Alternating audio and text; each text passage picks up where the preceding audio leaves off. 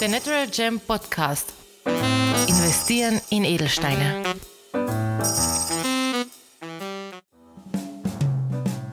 Willkommen bei der Natural Gem Podcast mit Emanuel Stahl. Heute mit einer ganz besonderen Folge und zwar einer Teaser-Folge, einem Auszug aus unserem neuesten Audiobuch Investieren in Edelsteine, geschrieben und gesprochen von Dr. Thomas Schröck.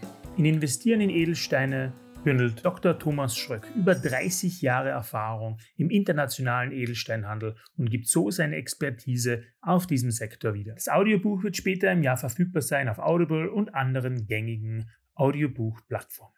Viel Spaß mit Dr. Thomas Schröck. Investieren in Edelsteine. Edelsteine als Investment. Dr. Thomas Schröck, gelesen von mir selbst. Das Vorwort. Farbedelsteine sind das älteste Anlageprodukt der Erde, älter noch als Gold. Seit 5000 Jahren werden Preziosen als verdichteter Wertspeicher verwendet. Dennoch geriet diese Anlageform in den letzten 60 Jahren in Vergessenheit. Dynastien überlebten durch die einfache Transportfähigkeit und Tauschbarkeit von Edelsteinen. Menschen bezahlten ihre Fluchtmöglichkeit vor den Nationalsozialisten mit Diamanten. Ungarische Aristokraten konnten nach der Flucht aus Ungarn der 1950er Jahre im Ausland ein neues Leben beginnen. Das zur weltlichen Historie.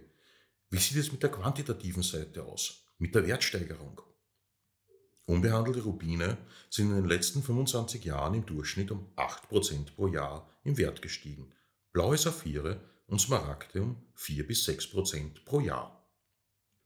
Mich selbst begleiten Edelsteine als Mineralien und als geschliffenes Endprodukt nun seit 40 Jahren. Ich erlaube mir, Sie in das Gebiet des wohl schönsten und gleichzeitig wertkomprimiertesten Anlageprodukts der Erde zu entführen. Einleitung. Wer jemals den Ausstrahlungswechsel eines sehr guten Rubins von einem intensiven Rot bei Tageslicht auf ein von innen heraus glühendes, funkelndes Rot im Kerzenlicht, die tiefblauen Lichtreflex eines Saphirs, das intensive Grün eines Smaragds mit seinen feinen Einschlüssen gesehen hat, den wird diese von der Erde geschaffene Schönheit nie wieder loslassen. Dass beim Menschen Faszination für die Schönheit, gepaart mit dem Glauben an den Wert von Edelsteinen vorliegt, mögen die folgenden kurzen Geschichten illustrieren.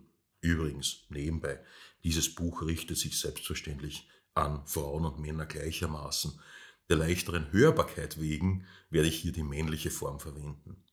Zu den drei Geschichten.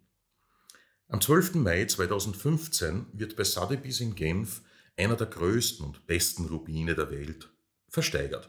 Als der Hammer fällt, wird ein neuer Höchstpreis von 30,42 Millionen US-Dollar für einen 25,59 Karat schweren Stein geboten. Ein Karat sind übrigens 0,2 Gramm oder ein Gramm sind 5 Karat. Bevor Kaiser Karl I. von Österreich, König von Ungarn, nach seiner Abdankung seine Regierungsstätte endgültig verlässt, sendet in der Nacht vom 31. Oktober auf den 1. November 1918 seinen Oberstkämmerer in die Schatzkammer der Hofburg, um den Familienschmuck der Habsburger zu entnehmen. Dazu dem Florentiner, einen 137,2 Karat großen gelben Diamanten. Zu dieser Zeit ist dieser Stein der viertgrößte bekannte Diamant der Welt.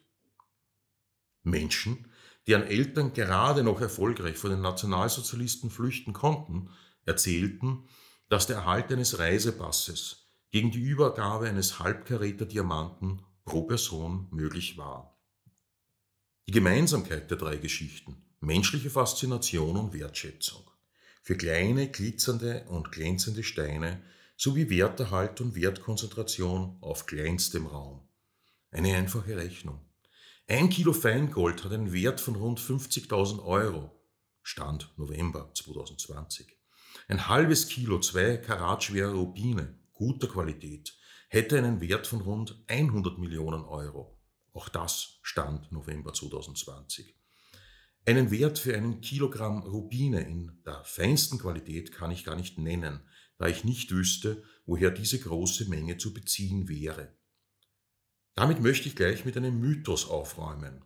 Das seltenste von den großen vier Edelsteinen in feiner Qualität, Diamant, Rubin, Saphir, Smaragd, ist nicht der Diamant, sondern der Rubin. Seitdem wir Aufzeichnungen der menschlichen Geschichte haben, kommen in diesen Schriften immer wieder Edelsteine vor, sei es bei den legendären Minen der Königin von Saba, sei es die Brustplatte des Hohepriesters mit den zwölf Steinen im Alten Testament der Bibel, sei es in den letzten Jahrhunderten die Geschichte eines Diamanten, der Unglück bringen sollte, dem Koh-i-Noor. Was macht einen Edelstein aus? Die Antwort ist einfach. Seine Seltenheit, seine Begehrtheit. Je seltener und je begehrter etwas ist, desto höher wird sein Preis sein, egal ob in der Kunst, bei Oldtimern oder bei Edelsteinen. Edelsteine sind wohl der emotionalste Bereich der Wertaufbewahrung. Nichts anderes von Wert wird so nahe am Körper getragen und damit wird auch nichts anderes so oft am Tag berührt. Viele Bücher wurden zu Schmuck und Edelsteinen im Besitz von Herrscherhäusern, auch zur Mineralogie und Gemmologie geschrieben. Die Gemmologie ist übrigens die Wissenschaft von den Edelsteinen. Wenig Literatur existiert zum Thema Investment in Edelsteine. Diese Lücke möchte das vorliegende Buch schließen. Daneben werden Sie in diesem Buch Tipps zum richtigen, also effektiven und effizienten Schmuckkauf finden. Bevor man einen Juwelier mit dem Satz, ich möchte einen Verlobungsring kaufen und dieser soll nach amerikanischer Sitte drei Monatsgehälter kosten, aufsucht, ist Vorbildung zum Thema Diamantkauf sehr hilfreich. Wenn Sie den Unterschied zwischen den Bezeichnungen HSI1, IGI, Very Good, Good, Very Good, Faint und DEF, GIA 3X, Non bereits kennen, hm, dann können Sie das Kapitel zum Diamanten überblättern. Sonst mag es einige interessante Einsichten bringen. Die Frage, kann ich mit Edelsteinen langfristig Geld verdienen oder zumindest bei Schmuck den Wert behalten, sind eindeutig mit Ja zu beantworten, wenn man einige Dinge beachtet. Das Wichtigste vorweg, der heutige Schmuck, aber auch Edelsteinmarkt wird dominiert von erhitzten, bestrahlten, mit Materialien gefüllten Steinen, die nur mehr wenig mit dem Original, wie es aus der Erde kommt, gemeinsam haben. Der Grund dafür ist ein einfacher. Es gibt nicht mehr genug Edelsteine für den Schmuckmarkt. Die Minenförderung geht zurück, beziehungsweise viele früher berühmte Fundstätten sind erschöpft. Einige Beispiele für Behandlungen im Schmuckmarkt. Fast alle Rubine und Saphire sind hitzebehandelt, hatten also von Natur aus nicht die gewünschte Farbe oder Reinheit und wurden so künstlich verbessert. Blauer Topas im Handel ist nahezu immer bestrahlt und danach zusätzlich erhitzt. Aquamarin, Tanzanit, Zitrin werden ebenfalls durch Erhitzen der Farbe verändert. Risse in Steinen werden durch Öle, Harze oder Glas geschlossen und gefüllt, die Reinheit damit verbessert. Einschlüsse in Diamanten werden mittels Laser aus dem Stein herausgebohrt. Jeder gute Juwelier bzw. Edelsteinhändler sollte sie nach internationalem Übereinkommen auf diese Veränderungen beim Kauf aufmerksam machen. Getan wird es sehr oft nicht. Hinzu kommen dann ausgesprochen betrügerische Tricks, vor allem beim Einkauf im Urlaub. Bei Schnäppchen in Touristenläden, zum Beispiel in Hongkong oder Bangkok, werden gerne Diamanten mit abgebrochener Spitzen oder Facetten verkauft. In der Fassung ist das für den Kunden nicht zu sehen und der Stein hat dann nicht einmal ein Fünftel des Werts, den er haben sollte. Sehr oft bringen Urlauber zum Beispiel aus Sri Lanka oder Indien nur eine Handvoll Synthesen, aber nicht die gewünschten Edelsteine mit nach Hause. Als Investment taugen all diese Steine nicht. Gewissenhafte Investoren kaufen nur unbehandelte, also naturfarbene Steine. Diesem Trend tragen die internationalen Auktionshäuser seit einigen Jahren Rechnung. Schlagen Sie einen Auktionskatalog zum Beispiel von Christie's, Sotheby's und Bonhams, Art Curial oder Dorotheum auf und Sie sehen einen Rubin, Smaragd oder Saphirring, bei dem nur Größe und Gewicht des Edelsteins sowie ein Schätz- und Rufpreis angegeben sind, dann gilt dieser Edelstein als behandelt. Bei naturfarbenen Steinen finden Sie Anmerkungen wie No Indication of Treatment. Diese unbehandelten naturfarbenen Edelsteine steigen aufgrund ihrer Seltenheit schneller im Wert. Und so sind nur diese für ein Investment geeignet. Nach Expertenschätzungen hat heute aber schon ab der Mine nur mehr ein einziger von 1000 Steinen Naturfarbe. Alle anderen werden an Ort und Stelle, zum Beispiel in Burma, Mosambik oder Sri Lanka, behandelt. Welche Edelsteine eignen sich für ein Investment? Das sind naturfarbene Rubine, Saphire und Smaragde sehr guter bis ausgezeichneter Qualität ab einem Karatgewicht aufwärts, sowie Diamanten, der Brillant ist nur eine Schliffform, ab einem halben Karat Gewicht. Die Qualität, Naturfarbe und Unbehandeltheit ist auf jeden Fall vom Verkäufer durch ein internationales Zertifikat nachzuweisen. Die Bestätigung eines lokalen, wenn auch großen Juweliers zählt nicht als Zertifikat. Dieses internationale Zertifikat erleichtert Ihnen als Besitzer den Verkauf, sollten Sie diesen je ins Auge fassen. Edelsteine haben auch immer eine starke emotionale Komponente. Jeder Farbstein ist einzigartig offenbart seinen Charakter vielleicht etwas verschieden unter unterschiedlichem Licht oder lässt durch seine Einschlüsse das Licht auf ganz einzigartige Weise spielen.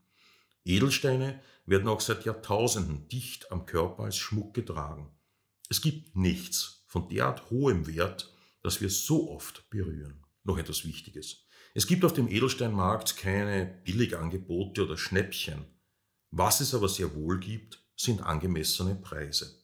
Ob Sie nun planen, einen Verlobungsring mit einem einkarätigen Diamant oder einen schönen Rubinring zu kaufen, beziehungsweise Sie sich mit dem Gedanken eines Investments in Edelsteine auseinandersetzen. Folgen Sie diesem Buch auf einen Pfad durch Edelsteinkunde vorbei an Mythen und Anekdoten über Märkte hin zum Erkennen von Fälschungen und verbessernden Maßnahmen. Noch eine Anmerkung. Alle Edelsteine in diesem Buch werden in Hinsicht auf ihre Fähigkeit als Investmentobjekt beurteilt bzw. Schmuckkauf in Hinsicht auf Effektivität und Effizienz dargestellt. Es wird weniger mineralogischen Gesichtspunkten gefolgt, daher werden auch viele Varietäten von Edelsteinen nicht behandelt, wenn sie keine oder nur geringe Bedeutung am Investmentmarkt haben. Alle Preisbeispiele in diesem Buch erfolgten nach aktuellem Stand und in bestem Wissen jedoch stets ohne Gewähr. Investieren in Edelsteine ist bereits in deutscher sowie in englischer Sprache als gebundenes und auch als Taschenbuch erhältlich. Die Links dazu findest du in den Shownotes. Sicher dir jetzt schon deine Kopie. Später im Jahr wird auch das volle Audiobuch via Audible und anderen Audiobuchplattformen verfügbar sein. Folge uns jetzt schon auf Instagram, Facebook oder auch auf LinkedIn, um Updates zu erhalten. Bis zum nächsten Mal.